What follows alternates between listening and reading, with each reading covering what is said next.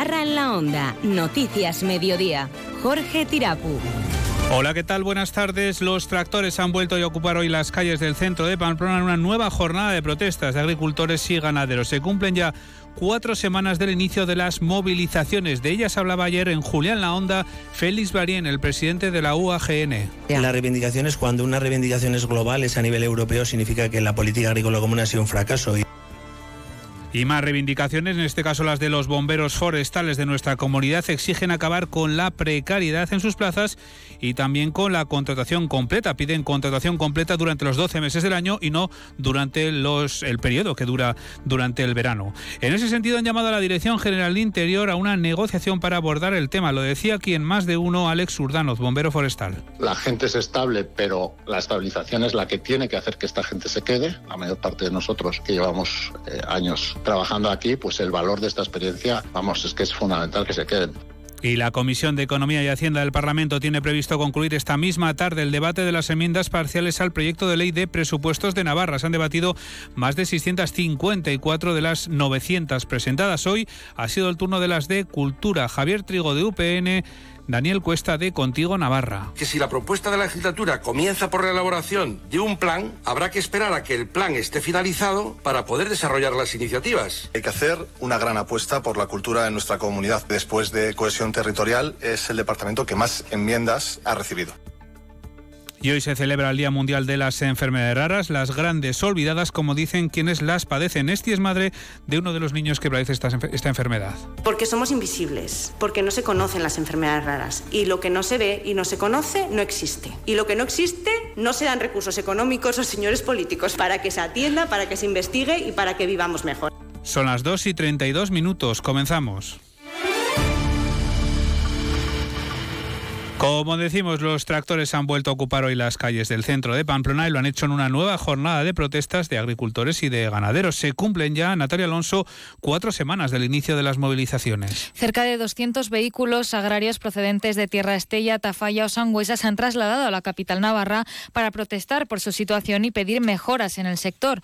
Durante la mañana ha permanecido cortada la avenida Baja Navarra en ambos sentidos, desde el seminario hasta la plaza Príncipe de Viana, debido a los tractores ahí concentrados. Se han producido además retenciones en la avenida de Arostegui, Berriozar y la Ronda Norte. Asimismo, los tractores se han desplazado, como es habitual, al polígono de Agustinos y del Andaven.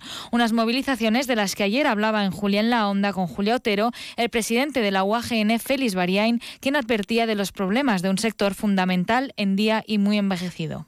La reivindicación es cuando una reivindicación es global, es a nivel europeo, significa que la política agrícola común ha sido un fracaso. Y daré un dato, cuando la edad media de un sector son 63 años en el Estado, 64 a nivel de Navarra, eh, el otro día me decía un amigo que no hay edad media de un sector mayor que el nuestro, excepto los curas, eh, que tenemos un problema, un problema social grave agricultores a los que se suma otro problema, el derivado en muchos casos de las inundaciones estos días en nuestra comunidad. Los ríos navarros van recuperando la normalidad. El Ebro, a su paso por Castejón y Tudela, y el Arga Funes centraron ayer gran parte de la atención por las intensas lluvias registradas en la zona media y el sur. El pico de su crecida del Ebro a su paso por Tudela llegó a las 9 y cuarto de la noche, cuando el río alcanzó una altura de 4,5 metros y arrastraba un caudal de 2.000 metros cúbicos por segundo. En estos momentos el caudal va descendiendo, si bien se mantiene en aviso naranja con una altura de algo menos de 4 metros y un caudal de 1.700 metros cúbicos por segundo, según la Confederación Hidrográfica del Ebro. En Tudela ayer se cerró el acceso a calle Verjas y se ha reabierto sobre las 4 horas de esta madrugada.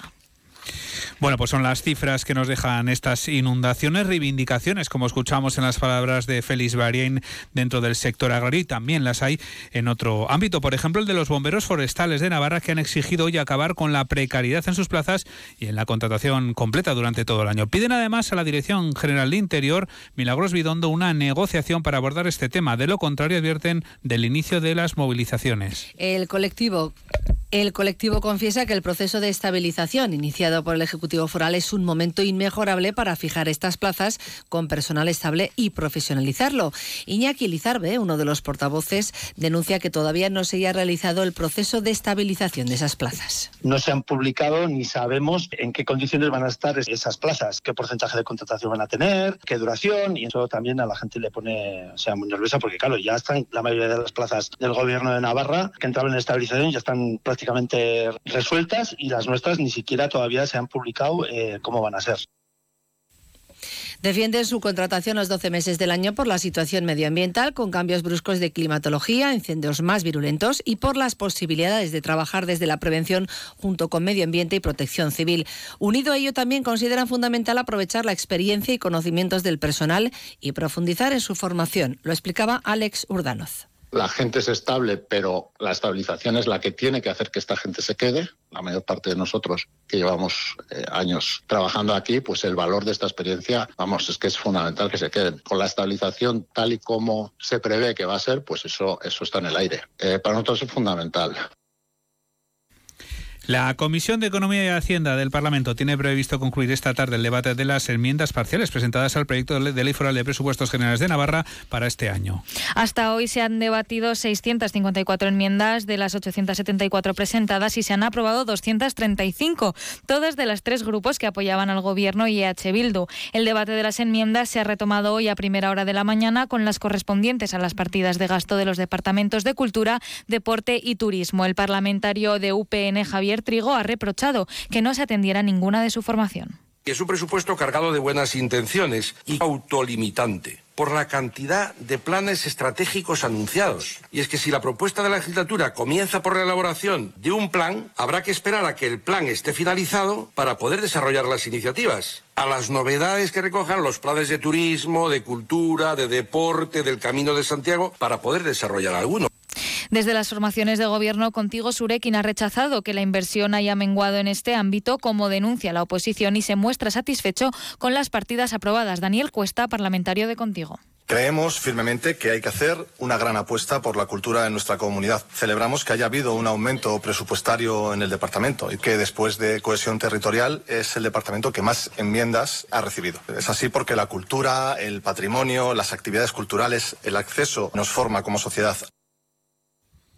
Precisamente el movimiento de pensionistas ahora 1080 Orain ha vuelto a movilizarse para pedir que en los presupuestos de Navarra para este año se complementen las pensiones hasta los 1080 euros. Siete de cada diez personas que se encuentran en esa situación son mujeres. La plataforma explica que el gobierno foral ya está complementando en algo las pensiones y por lo tanto no entienden por qué no se da de una vez por todas ese salto a esa cantidad de 1080 euros, una reivindicación que llevan años solicitando.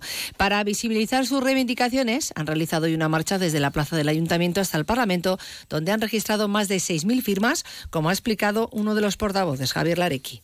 Desde el Ayuntamiento de Pamplona, pasando por el Gobierno de Navarra, hasta el Parlamento, donde hemos registrado 6.213 firmas que hemos recogido pues a lo largo de la geografía navarra en favor de esa iniciativa. Lo mismo que también hemos registrado una moción que presentamos en los ayuntamientos, donde 27 de momento se han posicionado a favor de esa iniciativa, de ese complemento. El colectivo recuerda que de las 50.000 personas que no alcanzan los 1.080 euros, el 70% son mujeres. Sí, pues porque, claro, se han dedicado su vida laboral a los cuidados, al trabajo doméstico, trabajos más precarios. Y luego porque tienen las pensiones de vida recortadas, o sea, las pensiones de vida principalmente les afecta a ellas. Sobre todo por la brecha salarial afecta a las pensiones. El Tribunal Superior de Justicia de Navarra ha anulado una condena de 10 años de prisión impuesta el pasado noviembre por la sección segunda de la Audiencia Provincial a un hombre que cuando tenía 37 años mantuvo relaciones sexuales con una menor de 15. Considera que el acusado padece una enfermedad mental que le incapacita para ser enjuiciado. En la sentencia contra la que no cabe recurso, la Sala de lo Civil y Penal del Tribunal Superior de Justicia de Navarra declara la nulidad de la sentencia del juicio y ordena retrotraer las actuaciones al momento procesal anterior a la vista oral, cuya celebración acuerda mantener en suspenso provisionalmente en tanto subsista la enfermedad mental del inculpado que le impide la comprensión del acto del juicio y el ejercicio de autodefensa. La sala señala que será un tribunal de la audiencia formado por distintos magistrados al de la sentencia anulada, quien periódicamente, de oficio o a instancias de parte, deberá recabar informes médicos acerca del estado mental del encausado y su capacidad para afrontar el juicio oral. Si desaparecieran esas causas, podría ser, por tanto, juzgado. Y el Parlamento de Navarra ha cogido hoy una jornada con motivo del Día Internacional de las Enfermedades Raras, organizada por el Grupo de Enfermedades Raras de Navarra, GERNA. GERNA es un grupo de personas y familias afectadas de alguna de las enfermedades raras o poco frecuentes ya diagnosticadas o en vía de diagnóstico. Actualmente cuentan con 404 socios, de los cuales 361 son afectados, 105 de ellos menores. Chema García es su presidente y contaba hoy cómo y cuándo surgió la asociación surgió hace 11 años por la inquietud de un grupo de familias afectadas por alguna de las más de 8.000 enfermedades raras que existen. Eh, surgió con la intención de unar esfuerzos, demandas, necesidades y apoyo ante la soledad de su enfermedad en la sociedad y, por extensión, ante los poderes públicos.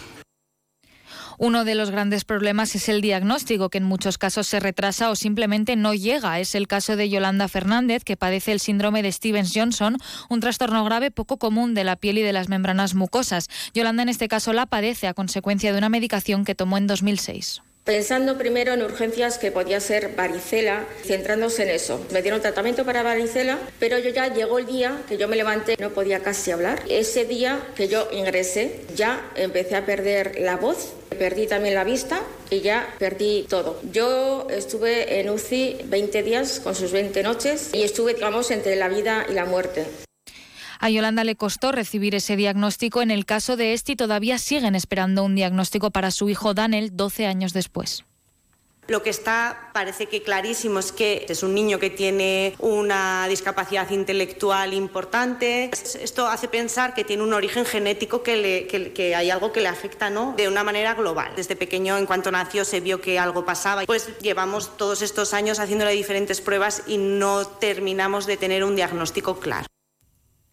Y antes del tiempo les contamos que la Guardia Civil está investigando unos daños ocurridos en la luna delantera del vehículo familiar de la viuda del agente del GAR fallecido en Barbate. Los hechos ocurrían en plena calle en Sarrigur en la noche del martes al miércoles y la mujer los ha denunciado. David Pérez Carracedo, origen leones, recordamos, residía en esta localidad junto a su familia. La previsión del tiempo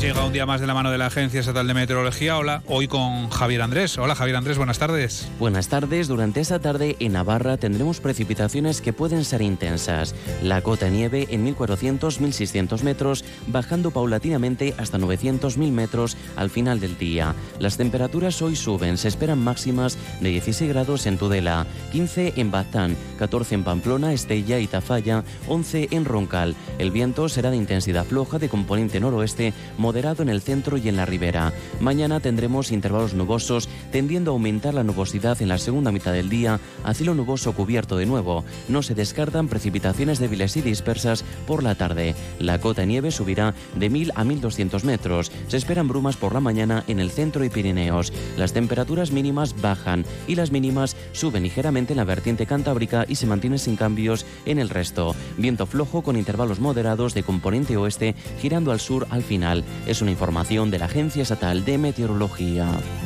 Gracias, Javier. Hola, Javier Salegui, buenas tardes. Buenas tardes, Jorge. Bueno, hoy el menú de Onda Deportiva veo que va de fútbol sala, ¿no? Fútbol sala. Mañana juegan los dos equipos navarros. Rivera Navarro lo hace fuera de casa a las siete y media contra Cartagena. Y el Soto tiene un partido importante a las nueve contra Jaén, aquí en Anitasunas. Espero que vayas a verlo, porque, porque tú no puedes llamar. Vamos a regalar entradas para los oyentes, pero tú no puedes llamar, Jorge. Porque lleva cinco derrotas consecutivas el equipo que entrena Miguel Hernández y hay que romper la dinámica cuanto antes. Por eso hemos invitado a Alejandro Palazón, uno de los dos porteros del Sota, que va a estar aquí con nosotros enseguida. Osasuna sigue con los jugadores lesionados, los mismos de ayer y de antes de ayer, em, tratándose y recuperando em, tiempo para llegar el lunes al partido. Y hoy, indudablemente, es un gran día para donar sangre, 29 de febrero, porque en realidad cualquier día es un buen día para llevar a cabo esta acción solidaria que salva vidas. Jorge, en la web de Adona tienen ustedes toda la información y el teléfono para pedir cita, adona.es. Hasta las 3 de la tarde les va a acompañar Javier Saralegui en Onda Hasta aquí llega la información de Navarra. Buenas tardes.